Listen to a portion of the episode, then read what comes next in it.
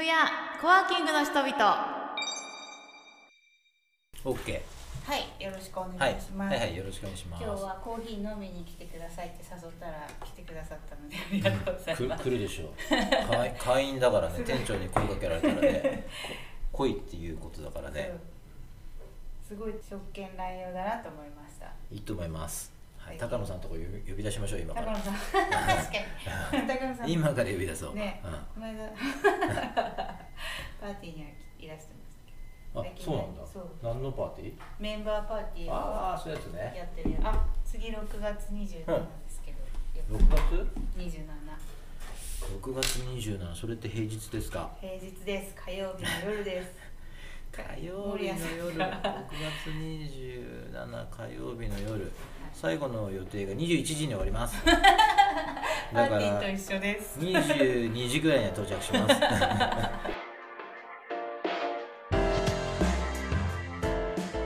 モブの店長とおしゃべりしているのは日本でも有数の新規事業創出家森谷実さん。実はモブのメンバーさんでもあるんです。今回は超ご多忙にもかかわらずラジオを出てくださいとお願いしたら2つ返事で OK してくださった森谷さんと店長のおしゃべりをお届けします。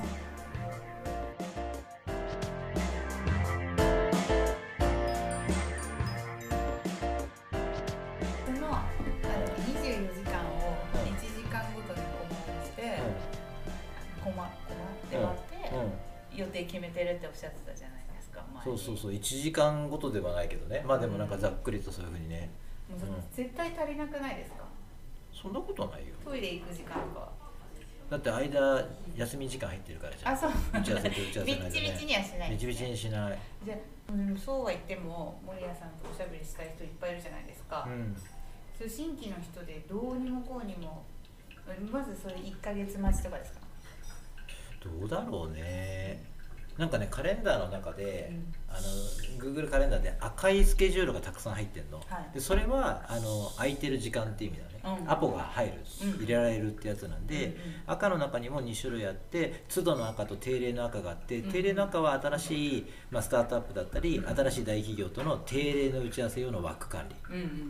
で都度のやつはだからまあこういうふうに都度の予定を入れるっていう感じ。うーん。あ今日上に行く時みたいな？そうそうそうそう。し今日渋谷に出るからリアルで会うの大丈夫だよなみたいなね。あーなるほどなるほど。そうそうそう。でちょっとだけゆとりはある？ちょっとだけ言うとである。大丈夫。全然ある。はいはい断りたい時ってあるんですか、断りたい時なんか。なんかねうん。とりあえず会おうっていうのは全部断ってる。ああなるほど。とりあえず会おうをうん。今そのね初見の方とかにうん。全部 OK 出すとね、うん。もうで今ね年間で200件ぐらい来るのよ案件が。あのえ？で出資出資してとか 事業計画見てとかで200件ぐらい来るから。すごいよ。一日一個見ても半年以上かかる。そそれをね、本当に会ってたら、うんうんうん。だって今は付き合ってる人と何もできなくなるでしょ？ね。だから基本的には資料を送ってもらって、うんあの本当に気になったら返事するけど基本的には難しいんでごめんなさいって最初に謝っとくっていう、ああなるほどなるほど。むちゃくちゃ気使う謝る時、そうですよね、うんあとねなんかねいやなんかこう態度が悪かったぐらいのことを言われる可能性とかもあるでしょ、ああそうかそうですね。うん、だから そううこうか勝手に連絡が来てるんだけど、でこっちはお願いされてる身なんだけど、うん。むちゃくちゃこわごわと答えてる。き嫌われたらどうしようささやかれたらどうしよう炎上したらどうしようとかって思ってなんで俺こんなに謝ってんだろうみたいなね。もう申し訳ございませんみたいな。書いてる書いてる。気使わない。そうかそうか。でもねなんか嫌ですもんね会う前から嫌な印象を持たあとそのでも相手の立場に立つと、うん。だって相手的には、ねその自分ですげえ頑張って詰めててでその事業計画を送ってるのに会ってもくれないとかって、うん。なんだよこいつって思うじゃない、うん。えうんまあまあダメ元だよ。私だでもごめんこっちはそれ毎日来てるんだよっていう話だけど、うんうんでそれはだから立場が違うから向こうからすると、ね、そんでそんだけ礼を尽くして送ってんのに、なんだよ30分も作れねえのかよみたいなね、うん。いやこっちからするといや 30×200 なんだよねみたいな。そうですよね。そうそうそう。か。それは気使うな。えじゃあそう。えっ、とあ面白そうで会ってみたいけど、うん。手一杯な時はどうしてるんですか、そういう時はでもそれ用に空き時間があったりもするし、うかそうああとまあ別に寝なきゃいいじゃない。ね。だって会いたいんだもん。会いたい会いたいからね。だって徹夜で飲みたい時は寝ずに徹夜で飲むでしょ？一緒だよね。一緒だよね。なるほど。うんそうそうそう。そんな素晴らしい森谷さん。最お知らせがあるんじゃないですか？あそうそうそう。はいお土産で持ってきました。らやったありがとうございます、はこれ新規事業を必ず生み出す経営これを読んだら私も必ず生み出せますかうん、生み出せる。もし生み出せなかったら出版社にクレーム立てて。著者じゃなくてね。出版社にここの会社にこの会社にこの会社に「おい題名違うじゃねえのかよ」って言って連絡をして僕じゃない。なるほど。分析は僕じゃない。あこれは出版社さんがうん。森谷さんの tips をうん。こういうタイトルでまとめたってこと。そうそうそう、なるほど。うん、読みます。いや読まなくていいですよ。すごい分厚い。いいです。もあのあれ見てますよ。ニュースピックス。ああはいはい。もうそれでいいですよ。首がボゲるぐらいうなずきながらも見てまます。結構実話なんだよね書いてあんの。うんすごいあの怒った方いたじゃないですか。おお溝が生まない人？もしかしたら。そう。うん。あれ。読んでてもえっって思っちゃって。あれねととあるねあの製造メーカーなんだよね。へー。3つあげていいよけ。あれこれってほ放送されされる。されるんだっけ？されるんだと具体的に企業名言わない方がいいよね。そうだよね。店長があげた3社にとかってね何をあげたのかって言われちゃうからね。うんそう。だよね。うんで俺も当たってた時に当たりって言っちゃったらやばいもんね。じゃあこの録音を聞いた人のためにうん。ヒントだけで言っとくと、うん。えっと家電メーカーです。へそうそうそうどうしても溝が埋まらないっていうニュースピックトピックスのを読んでいただいて、えっと、ここの会社はあ家電メーカーなんだと思ってくださいっていう、まあ皆さんへのお知ならせるほっとした人も絶対いますよね。そうそうそう。うん。あでもねあのこれ具体的な名前出しちゃうんだけど、うん。あの伝送の人から、ううちの社員が失礼をして申し訳ございませんでしたって連絡が来て「いやいや違うから伝送じゃないから」って言って。すごい。影響力すごい。ああなるほど。うん連絡が来てね。あれ面白かった。うんな心配になりますよ。いやでもね、うん。だってありそうなんだもんすごい。そうそうそうそうだよね。うん。だよね。もう終わってるよねあの人ね。えーじゃあそういうことって結構あるんですか？あるよ。あるよある。ここの間挙げたのがあの本業農船って言葉をよく使ってるんだけど、うん。基本的に本業農船は事業が生まれる時に、うん。大企業ってもう生みにくくてしょうがないよね、うん。みたいなね、うん。なんかこうねなんか我が社の強みは生かせてるのかとかね、必ず儲かるのかみたいなね、うん。必ず儲かるわけねえだろみたいなね。そういうこと必ず言うじゃない、うんうんでそれは本業の線って言ってるんだけど、事業が生まれた後も汚染は続くよねってことで「うん。続本業の線」っていうのを書いたんだけどうんそこの中に4社出てくるのね、うん。でそれそれも、うん。あのい実は4社じゃなくって、はい。い、くつかのブレンドなのよ。あ そうだ。そうそうそう。ね、そそのまま書くとさ、うん。あまりにも特定されるからなんだけど、でも基本的にはその部分と部分を集めてるうん。集合体なんだけど部分は全部実は。へえ例えばさなんかそのね前期でまあ調子良かったしうん。カーブアウトができるっていうことになりました独立することができますと、でもその会社は買収したことはあっても自分の事業を切り出すってことはしたことがないから、うんカーブアウトとはって言って、うんもう永遠と打ち合わせをしてたの。そしたらね木をまたいじゃったの。でその木をまたぐがどういうことかっていうと中継をまたいじゃったの。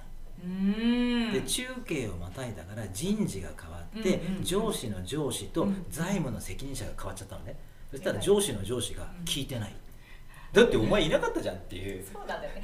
聞いてるわけないじゃん。そうそう聞いてるわけないでしょっていうだけどそのず、ね、上司の上司が俺は聞いてないって言って、で財務の責任者が出てきて、うん。でそのカーブアウトする時のね資産をこう、まあ、計算したんだけども、うん。この計算式はいかがなものかってその人が言い始めてで上司の上司と財務の責任者がいかがなものかって言ったから、うんもうなんかフルブレーキでね、うん。バチンって止まって。うん。うん。うん。うんね。え、ー。ですげえ勢いで走ってたのにバチンって止まると大体事故る。でしょ、うんうん。だからその新規事業のメンバーはみんなブチブチ心が切れちゃったわけよ。ひでえなっていうね。本当ですね。ああるあるですよね。そのトップが変わるくちゃあるある。も何なんですかね。う中継が変わったから。いやいやそうは言っても。いやほんとねそんなんばっかだよね。そうだ。それををそのまんま、あまりにもそのまま書くと、なんか良くないから、あのそう創作してる。そう。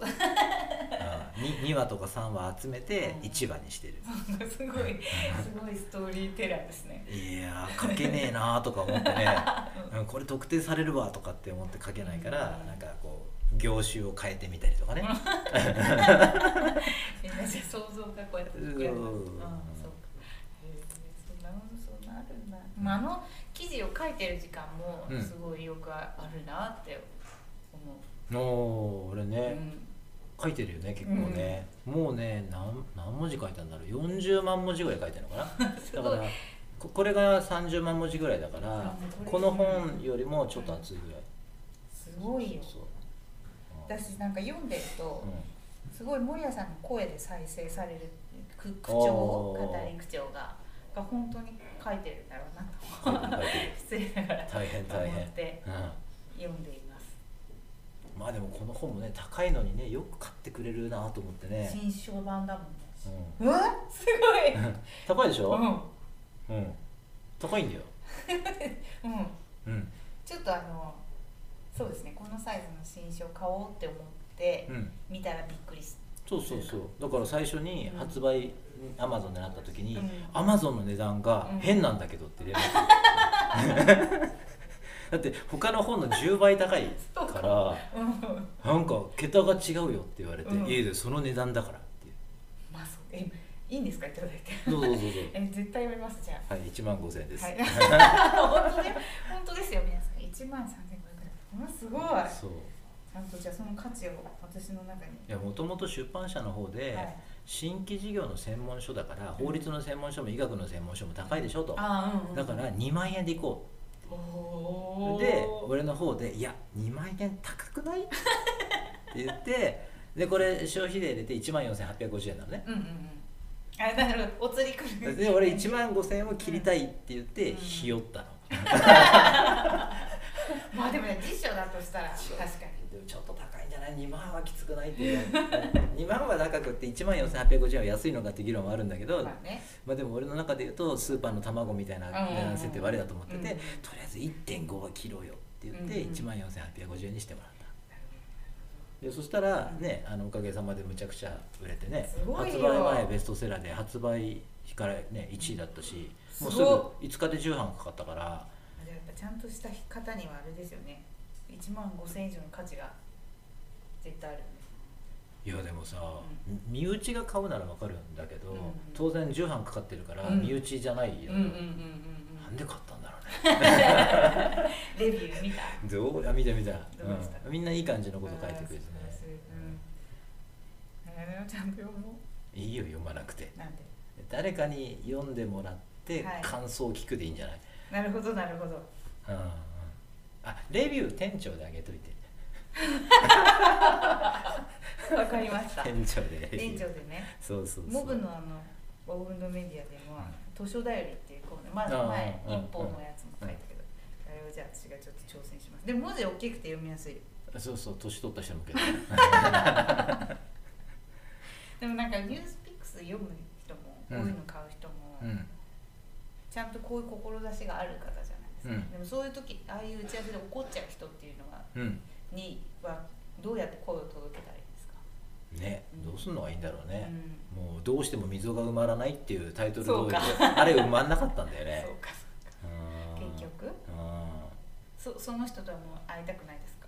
会いたくない。えっとねえっとすげええっと、中身をちゃんと喋っちゃうと、うん。実はあれは、えっと、結末で言うと、うん。えっと、契約をして、うん。その後その人とやり取りをして、うんうんあで結局その人はうまくいかなくって、うんうんそれ見たことかっていうのでその人は終わった、うんなるほど。うん。自分でちゃんと痛い目見て、うん。ただそれを自責と取ったのか、うん、他責と取ったのかで言うと、うん。必ずしも自責と取ってるかは怪しい、悔しいですね。うん。まあねなかなか難しいよね、なんかその再起不能なぐらい転んじゃうとその人の人生を積んじゃうんだけど、まあなんか腕の1本ぐらいもげるぐらいの怪我はしといた方が本人のためなんじゃないかとは思うのね、うんうんうんうん。だけど怪我したかどうかっていうのをねなんかどうしても認識できないっていうかね、全部人のせいにするからね、だからやっぱこう下請けのせいにするみたいな感じなんだよね。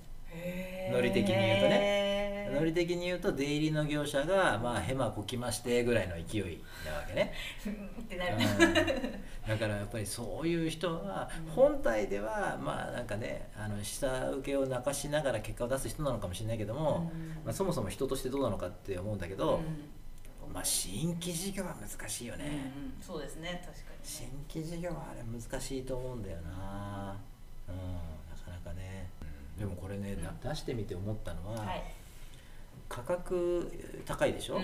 で10分の1が世の中の普通の価格でしょ、うん。で10分の1にしたら10倍売れたのかっていうと、ん。10倍は売れてないと思うんだよね。うんうんうん。だから価格って奥が深いなと値付けって奥が深いなと思っててうん、安すぎてもねなんか信用ない時ありますよね、そうだからこの値段が正しかったっていうのが、まあ、販売実績からすると外れではなかったうんうん。なんだけど、はい。まあ本当に正しかったかどうかわかんないじゃない、うんうん。そそういう中で言うとでもなんかこう勇気を出してこの価格にしてよかったと思ってるんだけど、うんうんうん。まあ値付け奥深いよね本当 本に本当最初ひよったもん ね、でも重版かかったっておめでとうございます、うん。じコーヒーをはいありがとうございます。はいじゃあ乾杯しようか、はい。お久しぶりです。ねはい、はい。まだ同僚になってから飲みに行けてないですはい、あ俺ほらお酒飲まないから。あそうなんえそうなんですか？もうだって酒うん。どれぐらい飲んでない ?5 年6年ぐらい、えー、なんでなんで辞めたんですか？自分の会社が上場し始めたから。どういうあ足元5年で今5社上場してるのね自分の関係の会社、で上場うするタイミングってさトラブル起こしちゃいけないじゃん酒癖が悪い。う 弱点見つけました。酒癖が悪い。そう。そうそう、なんかそうか。うん、記憶ないし、うんうん。いや喧嘩とか暴力とかしない、うんうんうん酒と女性のセットにうんうんうん。信じられないぐらい弱いの これって録音されて放送されるんだっけ？されますね。あのまあ別に外でも行ったことあるからいいんだけど。へだからもし俺ら2人で飲んでるでしょ、うん。で俺が酔っ払ったとするでしょ、うもし俺が好きにならなかったら反省した方がいいと思う。ー ぐらい弱いですか むちゃくちゃ弱い。そう。だめちゃくちゃ弱い。もうい いろんなお店で、うん。いろんな請求書回されてて俺は一体誰と何を飲んだんだみたいな。あーもう覚えてないね。全く覚えてなくて、うん。もうフルーツとかボトルとかいろいろある。何にも覚えてないっていう、やめた方がいい。それは確かに。やめやめた方がいい、しかもあれですねほどほど飲みができないタイプですね、うん。飲み始めちゃうと、うん。もうとことん飲んじゃいたい。最後の記憶がない からねどどんだけ飲んだのかは分かんない、うん。実は途中から大して飲んでないかもしれないね。あそうですね、うん、もう酔っちゃってるからね、うん。そうそう。へーそうか。だからもう全然飲んでないよ。健康になりました？全く飲んでない。いやもともとうん。もともと結構健康な人だから、だって全然医者行かないもんね。お医者の関係のお仕事してるのに。ねそうそうそう。勤務は 勤務はしてるけど、うんうん。自分で患者としていくことはね歯医者だけだね。あ素晴らしいですねでもね。うん。最後に風邪をひいて、病院っていうか診療所行きましたって小学校4年だよ多分。え すごい。で今俺54でしょ、うん。だから多分40年以上、うんそのまあそうそう。か風邪ひきました系ではない。すごい。あの怪我しましたと、うん。えっと、虫歯で座るんだけど うんうんだからすないんだよね基本的に。あと検診は受けに行ってるけどね。あそうですね。そうそう、素晴らしいですね。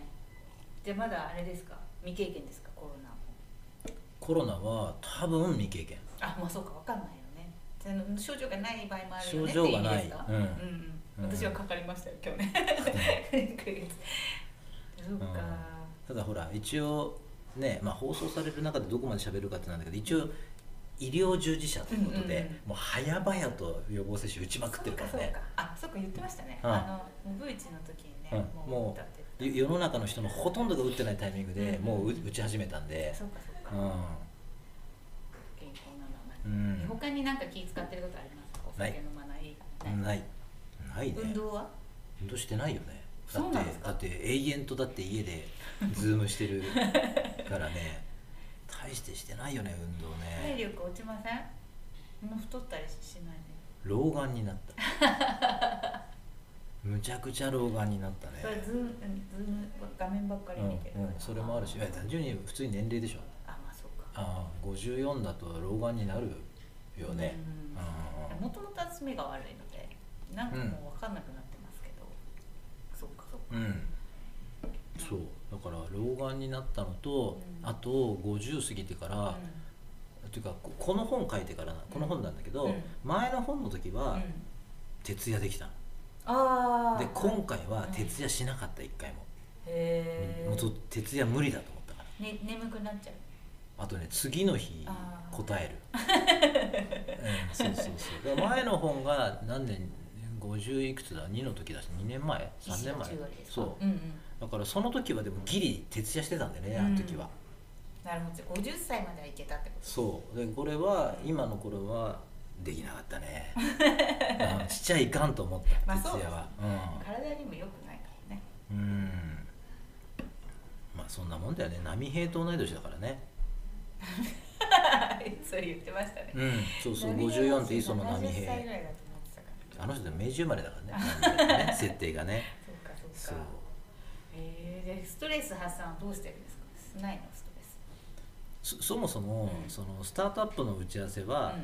なんかこれはストレス発散って言い方をするとうん。いろいろと語弊があるんだけど、うんうんああれは別に仕事じゃない。ねうん。好きでやってるうん。うんことだから、うんだって飲みに行きたいですか？スタートアップと打ち合わせしてたいですかって言ったら、うん。スタートアップと打ち合わせする方が楽しいと思っちゃうぐらいだから。ね、ああそうかもうじゃあ本当に好きなんですね。うん、だからあれは打ち合わせではなくて自分の中では作戦会議だと思ってて、うんうんうんなんか労働ではなくて活動だと思ってるから、うんうんうん。だからまあ毎日遊んでるっちゃ毎日遊んでるよね。そっか楽しい。そうそうそう。ただ時々なんかえ変な家電メーカーの変な人と会うとすげえ嫌な思いをするっていう。急にストレスゲージがブンって上がりますね。そう。でもまあでも例えば今ほら JR で働いてるんだけど、JR とかってもうむちゃくちゃいい実績出してるのね、でそうするとさそれはそれで大企業のなんかこうね可能性って信じれるし、いや JR 楽しいのよ、いや今うん。日今日この後 JR と打ち合わせで、はい。まだその宿題が終わってなくてやばいんだけど。そうそうそう。えーそっか、まあ、じゃあそういう嫌なことがあってもあいいスタートアップとあったり、うん。いいそういうお仕事関係になると、うん。自然とこう心が浄化されていく感じですね。うん、今だから俺 JAXA のうん。社員ね。うん、うん。で JAXA のさ事業計画って2100年ぐらい前に引いたんだよね。えー、すごい。絶対さ今いるメンバー全員死んでるわけよ、俺がとかっていうレベルじゃなくて、うん。全員死んでるんだけど、うん。うんでもねどどうやって火星に住むのかみたいなさそういう時間軸で物事を考えてるからテラフォーミングみたいな話だから、うんやっぱりそれぐらいの年数になる。あー楽しいですね。ねもワクワク面白いでしょ？うん、そうそうそう。そうか。そうなんだよねそういうおじさんに構ってる場合じゃないですね全然ね。でもね向こうが絡んでくる時 そうか。ワクワクの方が大きい。なるほど。そう。れは飲み行かなくていいです JAXA の打ち合わせとかもね、うん。あの喋っちゃうと JAXA は怒られる会社だからうんうん。喋、れないことが多いんだけど、でもね面白いよ。へ例えば ISS って言って国際宇宙センターってあって地上が400キロぐらいだからね東京が名古屋ぐらいの距離に浮かんでるのがあるんだけど、うん。あそこの中に人が行くってことは何かのものを持っていかなきゃいけないでしょ、うん。何のものを持っていくのかっていう選定とかの作業があるわけよ、ーうーん。ちょっとしか持てないから、うん。だってペットボトル1本あげるの1億ぐらいかかるから、ああなるほど、うん。だからあの本当大変なのよ、うん。で何を選ぶのかとかっていうのとかさ。なんか楽しそうでしょ、ん楽しそう。これはどうしても入れてほしいとか。そう 面白い。だから水って飲み水もお風呂もシャンプーも全部合わせて1日に3リットルちょっとしか使えないのよ。少なくね？少ない。だって飲み水も入ってたね。ね。うん、飲み水も入ってそれだからうん。すごい少ないんだけど、うんうんでそうすると水を使わないで風呂に入るっていう意味のわからない方法とえか、どう舐める？んですか舐めたら余計臭いよね。余計臭いよね。そうそうそう、へでそういうのをいろんな民間各社に考えてもらって、うん。どうすると水がないお風呂ができるのか、うんどうやって水を使わずにシャンプーするのかみたいなね、うん。歯磨きはどうすんのかとかね、うんうんうん。すごい面白そう。うそそうそう。面白いんだよね。えこ答えはあるんですか？ある。へえジャックさんに入らないと教えてもらえないですか？ねあんまねでも JAXA のことってねなんか面白いから喋りたいんだけどうんうん喋、ると怒られる じゃあやめておきましょう怒られちゃうかいやほん本当ねだからその特別な、うん。そういうなんかこう物品の選定とか、いそういう特別なやつになると、うん。別途でね契約書任させられるの。そもそも JAXA に入るときにサインしてるんだけど、うん。今回の件に関しては特別にサインとかさせられるのね、うん本当にもうしっかりしてる。そうそうそう。すごいうるさい。へえでも本当飲みに行かない方がいいですねそうなんかペラペラ言っちゃう喋れる、私だったら絶対言っちゃう。うん、男には喋んないんだけどね。もうね。わかりましたもう意外なね、もうリアさん教えてよとかってね、うん。なんか言われたらね、うん、実はなとかね。もうろくなことないよ。ねそういう失敗談ありますか？いやだから、まあ、過去し若い時。失敗談さえもだから覚えてないんだよね、うか。人から聞くんだよね。回収しないんですか？私は結構覚えてないタイプだから、次の日あの粗相がなかったかとか、うん。一応聞いて回るんですけど、うん、うん、そういうのもしない。回収しない。あそれでも言われるからね聞かれなくても。ね、あそうか、うん、普通に言われるからね、うん、森谷さんが途中でわけのわかんないこと言うからむちゃくちゃ請求されたじゃないですかみたいな。あそうそうそうそうそうそうそう。あまあ全然それは可愛い方ですね、うん、いやまあでもね、うん、よくわかんないことになってるよね、そうか。うん、名前も顔も何もかも覚えてないからね。あーそうか。そもそも女の人がいたことさえも、うん。もうおぼろげだからね 記憶がね。大好きなのに忘れちゃうんですそうそうねそうもったいないね。こんな話をさ、うん。録音して聞いて大丈夫みんな？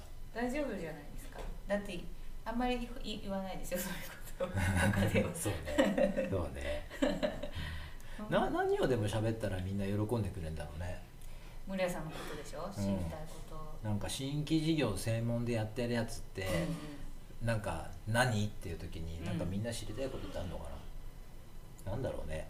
よく聞かれるのは、なんかよくそんだけ事業思いつくねって言われるんだけど、うんうんうんうん。それで言うといや俺考えたことないからっていう感じ、うん。事業は考えたことなくって、うん。えっと、じゃあなんで思いつくのって話で言うと何かの1個の事業をやってると、うん。その事業のすぐそばにうん。もう1個ぐらいやった方がいい何かに出会うんだよね、うん。でも今この事業をやってるから、うん。その新たに出会ったそれはできないでしょ、そうすると仕掛かり在庫1って言って在庫が増えるわけねでいくつもそういうのをやってると、はい。仕掛かり在庫だらけになるんだよ、うんだからアイディアを探すとか考えるなんてことはしたことがなくって、うんもうやってないのだらけで、うん。どうすんで誰かこれやってよっていつも思ってるから、うん基本的には、えっと、事業のアイディアとかは考えたことありませんっていう、のが結論だよね。はいはい。そう例えばじゃあこれこういうことやった方がいいのになと思ってることに、うん。見事こういうことやりたいんですってまあ、割と近しいスタートアップとかが来たら、うん。もう入れてっつって。ああそうかそうか。うんうん。うんだからやってるんですっていう人がプレゼンをしてくることとかがあるから、うんうんうんうん。うん。これはってなる。そうそうそうそう。これだよね。これこれ分かるわって言って。でその人ともうもう速攻ね連絡取ってブレストさせてもらって、うんいや俺が作りたい未来っていうのはこういう感じのことで、うんうんうんうんいや僕はこう思ってるんですよとか。でそれ2人で話してて、うん。どうも2人のなんか意見が合うようだったら、うん。ね、入れてってお願いをするっていうね、へえ。守屋さんからアプローチする時もあるんですか？しょっちゅうしょっちゅう。あそうなんだ。だからもう自分でやりたいことがあるから、うんそのやりたいことにヒットすると基本的にはもうだからこっちから言う、へえそうかそうか、うん、例えば日本農業っていう会社があってこれ農業の会社でリンゴ屋さんなのね、うん2016年に作ってて今うちらで年間で500トンぐらいリンゴ作っててうん。日本最大の農家なのね、うん。でここは、まあ、たまたま、まあ、うん知り合いから紹介されたんだけどもあのもう自分ですごい気に入ってたから、で日本の農業にはポテンシャルがあるって思ってたから、もうそこの社長内藤さんっていうんだけども、うん。半年間俺タダで働くから、で見極めてくれってお願いをして。すごい。では熱烈。半年間タダだったら、うん。まあ、別にいいじゃない、うん。別にダメだったら切りゃいいだけだしね、うん。1円も出ないから、うん。でそしたら3か月ぐらい経って「うん。いや取締役になってくんね」って言われたから「じゃあなるわなる」って。すごい。なるほど。実力で。だからそう。いうのはだからもう押しかけ女房っぽい話だよね、ああとだから上だとそのマジックシールズって言って普段は硬いんだけど、じいちゃんとばあちゃんが転んだ時だけ柔らかくなる床っていうね、そのなんかもうほぼドラえもんなんじゃないのかっていうゆ床材屋さんやってるんだけど、それなんかはあの企業の科学って本を出して田所さんって人がいるんだけど、彼がなんかピッチ大会開いててでそこでたまたま出会ったのね。で俺もともと板橋で病院やってたから、その病院でそそういうこともまあ思ってたからね、じいちゃんとかばあちゃんとか転んじゃうからさ、うん年間で100万人ぐらいじいちゃんばあちゃん転んでて、ううんち25万人ぐらいが重篤な骨折してて5万人ぐらい死んじゃうのよ。であの、まあ、ぶっちゃけ死んじゃう人はまだよくって、うん。死ななかった20万人が寝たきりになるから本人はもう超辛いよね周りの人も辛いよね国は税金出るよねって話なんで,、で床材が柔らかくなりゃいいのよ。その瞬間だけ。そうか。すごい本当ドラえもんなんですね全くドラえもんでしょ？意味が分かんないでしょ、うん。うん。そしたらそれをできたってっていうか作ってるっていう人が目の前に現れてさ。すごい出会いうん。そうだからもうその人はもう会って5分ぐらいであの混ぜてってお願いしたの。うんうんうんすごい、そうそうそう。だから基本的に自分からラブコールするそうなんですね、人うん、うんされたいですね。みんなきっとね。うん、そうね。そうね。あーまあね。あでもその床材あの森谷さんの投稿で見てすごい気になってました。うん。体育館とかにもできるそうそうだからちっちゃい子用とかっていう話もよく来るよね、うんうん。あどういう衝撃？でこう例えば私バスケ部だったんですけどボールがバンって当たるのはーうん。硬いですか？柔らかいんですか？ボール的に。柔らかくなるんでその瞬間は。だから弾まない、そうかそうか、うん、だから例えばは鉢とかを落とすと鉢割れないもん、へえ、うん、鉢割れない。あそう。シートベルトみたいな感じ？えっとねえっとカタカナで言うと、えっと、メタメカマテリアルってやつで漢字で言うと変性合成って言って、特定の力が加わった時にその構造が壊れて、うんで基本的にゴムの構造できてるから、うん。えっと、ぐにゃっとなってもう一回元に戻るっていうそういう変性合成ってやつで、えっと、俺らが日常の中で一番目にするのは例えば F1 の車。へー。F1 の車って時速300キロぐらいで突っ走ってて当たり前だけど壊れないじゃん、うんうん。なのに事故った瞬間に信じられないぐらいバラバラにならない、うんうんうん。あれはバラバラになることでドライバーを守ってんの。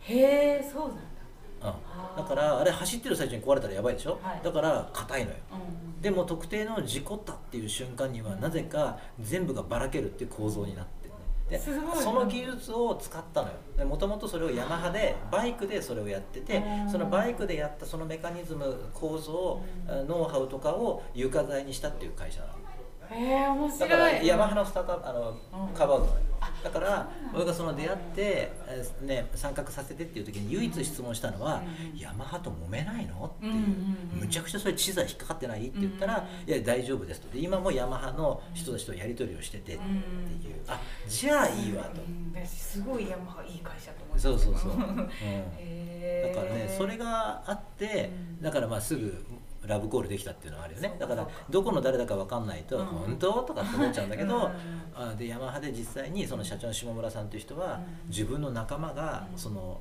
バイクの競技用バイクで事故って死んでるのよ、うん。でそういうのもあって彼はどうにかしてねライダーを守りたいって言ってそういう研究とかをしててっていうね、なんか本間物でしょ、うん。俺はいいわとか思ってね。そうやっぱそういうそう思いがあるって大事ですね。うん。ねだからそういうのですぐ惚れる。うん。飲み屋でもすぐ惚れる。最後に、最後に、うん。そんな話になっちゃうけど、あああ本当だ。はい。すいませんでした。いやいやありがとうござはいいます。引き続きよろしくお願いします。はい。ありがとうございます。はい。面白い。ずっと聞いてられるよ。そうそう余計なこと喋っちゃうからね。じゃあ飲み行きましょう。